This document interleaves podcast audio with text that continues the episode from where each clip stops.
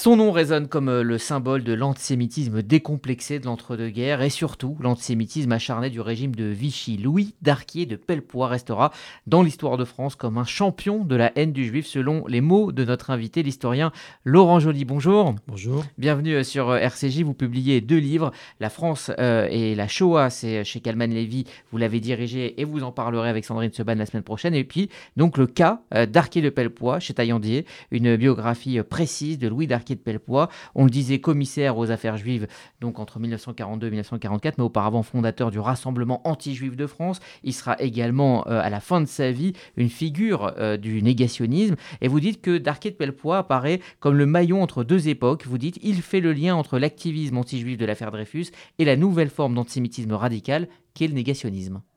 Oui, voilà un personnage euh, haut en couleur et éminemment emblématique euh, le personnage en lui-même n'est pas très intéressant, même si j'ai trouvé des choses euh, assez euh, amusantes sur son parcours biographique avant qu'il se convertisse à l'antisémitisme militant. En résumé, c'est un raté, c'est un minable, c'est un type sans foi ni loi, prêt à, recevoir de l'argent de n'importe qui. donc c'est un voyou, voilà, donc le portrait est fait. Et après, ce qui devient intéressant, c'est que ce personnage minable va incarner des choses qui vont le dépasser et d'abord l'antisémitisme. Donc il va euh, reprendre la figure de l'activiste antisémite de l'époque de l'affaire Dreyfus. Et d'ailleurs, il est élu dans un, euh, quartier de Paris, le 17e arrondissement, euh, qui est un quartier traditionnellement nationaliste, où il y avait déjà eu un conseiller municipal antisémite au début du XXe siècle, dans, à la suite de l'affaire Dreyfus. En 1900, les nationalistes avaient gagné les élections municipales. Il y avait pas mal d'antisémites parmi eux. Donc vous voyez qu'il fait le lien déjà entre l'antisémitisme de l'affaire Dreyfus et celui des années 30. Et celui des années 30, bah, Darquet Pellepoix, il incarne une sorte de, transition parce que lui, il vient de l'Action française, il est proche des ligues d'extrême droite, et il va devenir un agent nazi. Donc il va essayer de fusionner cet antisémitisme qui n'aimait pas trop les Allemands avec un antisémitisme qui fait l'apologie d'Adolf Hitler. Parce qu'à partir de 1936, je, je l'ai découvert, il est payé régulièrement par les services de propagande allemands. Donc vous voyez qu'il incarne quelque chose qui va le dépasser et surtout, il va incarner une sorte de, repoussoir qui va permettre à d'autres, et ça c'est quand on se plonge dans les débats au conseil municipal à la fin des années 30, c'est assez accablant parce que vous avez plein de gens qui, face à Darky de Pellepoix, disent Bon, il exagère, euh, vraiment, euh, c'est un, radical, c'est un, fou furieux, pour passer des idées antisémites. Donc, il annonce un petit peu, si vous voulez, le régime de Vichy, où il sera commissaire général aux questions juives, et où Pétain, Laval diront Oh là là, c'est un voyou d'Arquet de Pellepoix, et feront pire que lui, puisque ce ne sera pas d'Arquet de Pellepoix qui fera, euh, qui fera les rafles, hein. ce sera Bousquet, Laval, etc. Alors il y a effectivement euh, euh, son portrait, mais vous partez, c'est ça qui est intéressant aussi, du contexte hein, qu'il a, fabriqué. Vous marquez la naissance de l'activisme antisémite avec cette année, 1886, année au cours de laquelle Édouard Drummond publie donc La France juive, ce fameux brûlot qui va emporter pas mal d'opinions euh, avec lui, notamment la presse catholique. Vous dites d'ailleurs que à cette époque-là, le journal La Croix s'autoproclame journal le plus anti-juif euh, de France. Et donc, vous parlez de ce contexte d'antisémitisme euh, qui va se débrider à la fin du 19e siècle, où on entend des abats les juifs dans, le, dans le débat national. Oui, absolument. Il y a vraiment un moment antisémite, comme disait Pierre Bernbaum, au moment de l'affaire Dreyfus. Les idées de Drummond sont, sont minoritaires, mais elles sont lues. Voilà, et c'est un polémiste. Et avec l'affaire Dreyfus, il arrive à transformer ce courant intellectuel en courant politique. Vous avez euh, une dizaine de députés qui sont élus euh, à la Chambre des députés, euh, des députés antisémites. Ils vont même créer un groupe d'une trentaine d'individus. C'est assez hétéroclite, mais ce qui les réunit, c'est l'antisémitisme. Et puis, à Paris, Paris devient un peu la capitale du nationalisme. En fait, l'affaire Dreyfus, dans l'agitation, ça finit par être essentiellement Paris et les nationalistes, courant politique qui s'appelle comme ça, les nationalistes, gagnent les élections municipales en 1900. Et donc, jusqu'à la guerre de 40, ce sont les nationalistes qui tiennent le conseil municipal. Et, parmi eux, vous avez des antisémites militants, le bras droit d'Édouard Drummond, Gaston Méry. Et donc, c'est vrai que quand on se replonge, comme je l'ai fait dans la première partie du livre, dans ces débats au début du XXe siècle, on a l'impression d'être aujourd'hui. Il y a vraiment des, on a l'impression d'être sur CNews. Il y a des gens qui lancent comme ça des, débats complètement euh, abracadabrantesques, racistes, antisémites. Il y en a certains qui se disent laïcs, d'autres qui se disent royalistes. on a une confusion comme ça, et l'antisémitisme prospère. devient déclinant après la, Grande Guerre. Il y a vraiment un changement, la Grande Guerre, l'Union sacrée, aussi le, catholicisme qui renonce à l'antisémitisme. On sait que la Croix renonce à l'antisémitisme en, 1927, ce qui fait que c'est groupusculaire euh, jusqu'au début des années 30. Et avec le nazisme, alors là, on rentre dans une nouvelle phase où le nazisme va fasciner toute une partie de ces nationalistes français. On dit, tiens, on a là un homme d'État qui prend le problème juif à bras le corps et ça devient un modèle. Donc Darket Pepoy, il est vraiment le, produit de ça. Et ce que j'ai vraiment découvert, c'est que son adhésion à l'antisémitisme est, en grande partie opportuniste. C'est-à-dire que lui, il est nationaliste, ça, il n'y a pas de doute, il est proche de l'action française, mais en fait, il connaît rien au problème juif. Oui, il ne connaît rien aux juifs. C'est pas son truc. C'est vrai que donc vous, avez, vous expliquez dans une première partie du livre hein, le contexte qui a fabriqué euh, Darquier de Pellepoix, et puis donc vous revenez sur son euh, parcours. Il est né donc en, 1897 à Cahors, dans une famille bourgeoise, une famille, vous venez de le dire, qui n'était pas euh, antisémite. le, le père était maire de Cahors, médecin, radical socialiste, euh, et euh, euh, Darquier disait lui-même Je ne suis pas ce qu'on appelle un, anti, un anti-juif par tradition. Ça a été fabriqué dans son parcours. Oui, ça a été fabriqué par son parcours. Alors, il y a bien sûr le contexte de l'affaire Stavisky qui va, qui va le porter. Il voit que c'est un peu dans l'air. De temps en temps, il tient des propos contre les juifs. Mais il va vraiment se convertir comme, comme un néophyte qui découvre de la littérature, comme aujourd'hui sur les réseaux sociaux, les gens découvrent des choses. Lui, il y a une bibliothèque dans son quartier qui est, donc il est, euh, il est, euh, c'est le quartier des Ternes, dont il est le conseil municipal. Et dans son quartier, il y a Henri Coston, qui est euh, un antisémite militant, qui a un petit centre de documentation. Donc comme c'est son électeur, eh ben, il va le voir. Et il va voir sa bibliothèque, il dit tiens, c'est. Et puis, il y a aussi la campagne électorale du Front Populaire avec Léon Blum. Et tout ça, ça crée une sorte de panique identitaire dans une grande partie de la droite et de l'extrême droite. Et il se dit, j'ai peut-être un créneau apprendre. Et il se lance dans l'antisémitisme militant. Vraiment, on voit une tribune. on commence par une tribune. Il commence par une tribune dans l'Action française antisémite contre Léon Blum en février 1936. Et à partir de là, il est identifié comme, en plus, il est conseiller municipal, donc il a, il a un mandat comme quelqu'un qui peut porter cette parole-là. Il va être. Alors, on ne sait pas très clairement si c'est lui qui a sollicité les Allemands, si c'est les Allemands qui l'ont repéré mmh. et qui vont lui écrire comme ils le font souvent.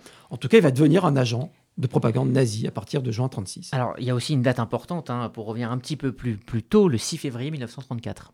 Alors oui, c'est ce qui a lancé sa carrière. C'est-à-dire que, je vous l'ai dit, c'est un raté hein, d'Arquet de Pellepoix, et euh, j'ai vraiment découvert grâce à... Extrêmement instable, hein, même dans, dans, sa vie professionnelle. Ah oui, il est, il, est, instable dans sa vie professionnelle. On sait qu'il a magouillé. Alors peut-être qu'il y a des origines de son antisémitisme par le fait qu'il a été mis à la porte de la société Dreyfus, euh, les céréales, parce qu'il avait euh, volé dans la caisse à Strasbourg. Sa, sa fiancée s'est suicidée. Enfin, c'est un naufrage. C'est un type qui est un naufrage ambulant et qui se retrouve au début de l'année 1934. Il a presque 37 ans et il est squatteur chez son frère. Il a un frère médecin. Tous ses frères ont réussi sauf lui.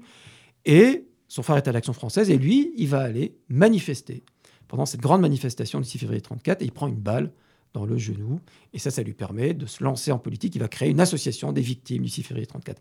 Donc on voit que c'est un agitateur qui essaie de faire parler de lui. C'est, la chance de sa vie. Mais bon, au bout d'un moment, les gens, ça, les fatigue, cette histoire-là, le 6 février 34, des victimes du 6 février 34. Donc il n'a plus vraiment de créneau. Et c'est pour ça que deux ans après, il, trouve un nouveau créneau qui, euh, va être l'antisémitisme.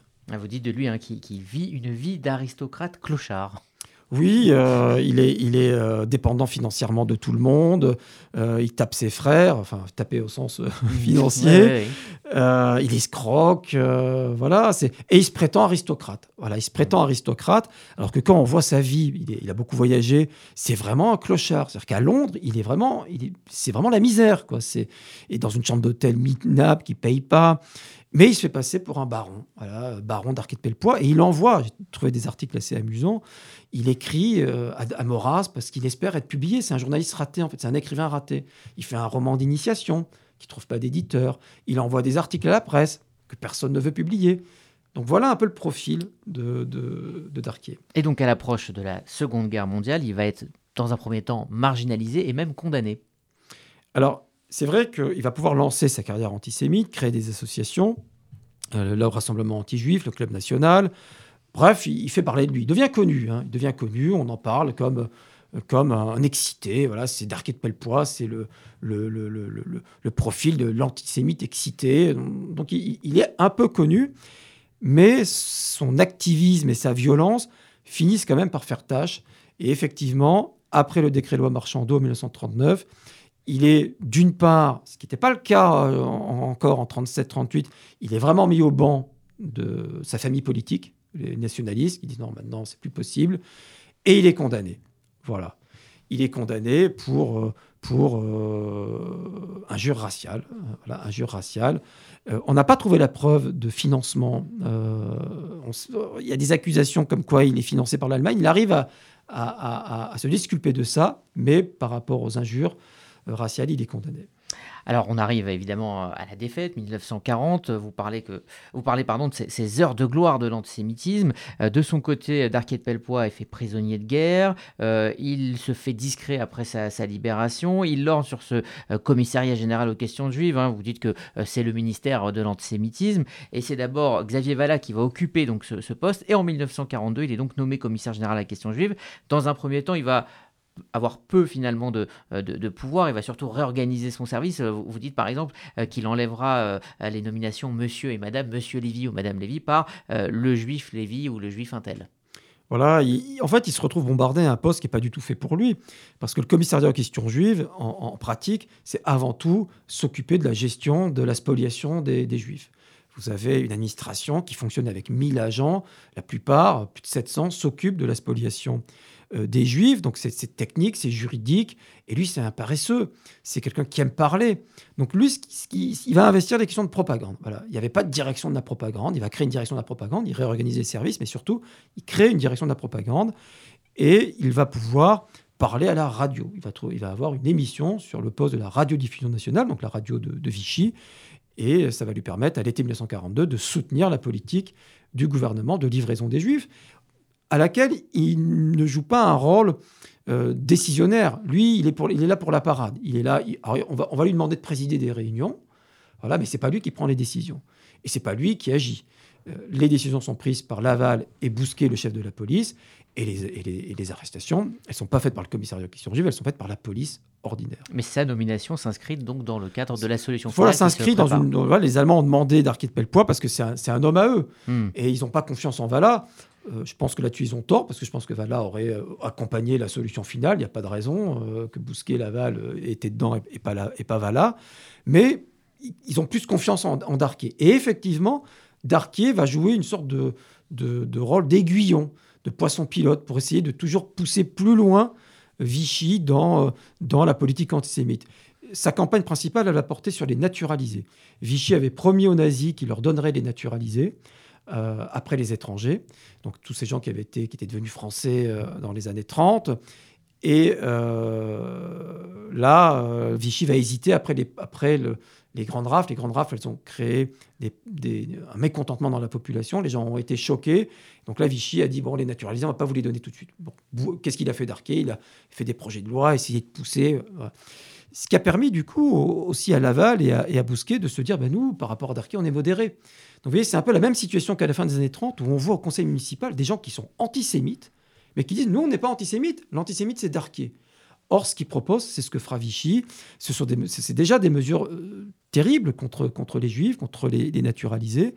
Et, euh, euh, quand on regarde pour autant, Darquier s'est inscrit dans le sillage de la politique antisémite de Vichy en 1943. Il dit bon, ben voilà, les juifs français, on ne va pas les déporter, ils resteront.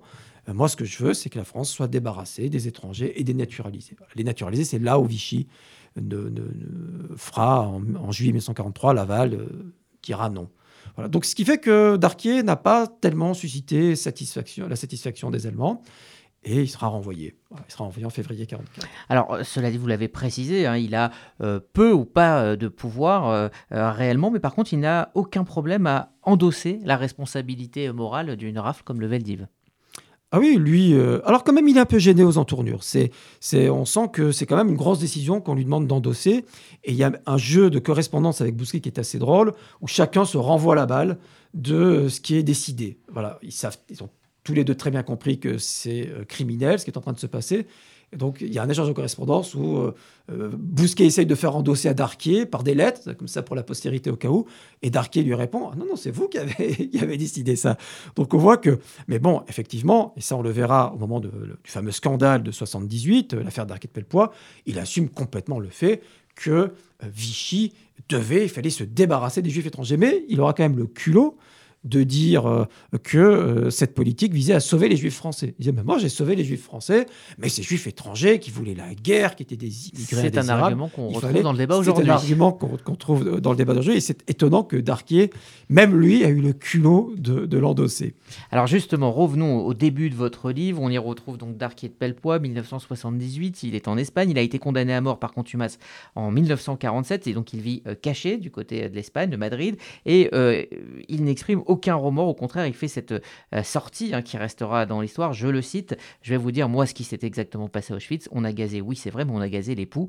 Il va, euh, avec Forisson, lancer euh, tout un mouvement négationniste en France. Absolument. Il est vraiment, comme le disait Henri Rousseau, le déclencheur du négationnisme en, France. Et sa notoriété tient à cette interview. C'est-à-dire que si j'ai fait un livre sur Darky de Pellepoix, c'est qu'effectivement, à cause de ça, c'était un immense scandale. On a oublié aujourd'hui, mais l'affaire 78, c'est un immense scandale qui a vraiment ouvert les vannes.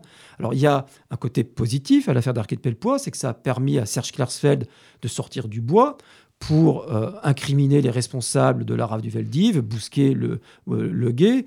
Et donc, c'est à ce moment-là que les procédures vont être lancées. Dès mars 79, une procédure.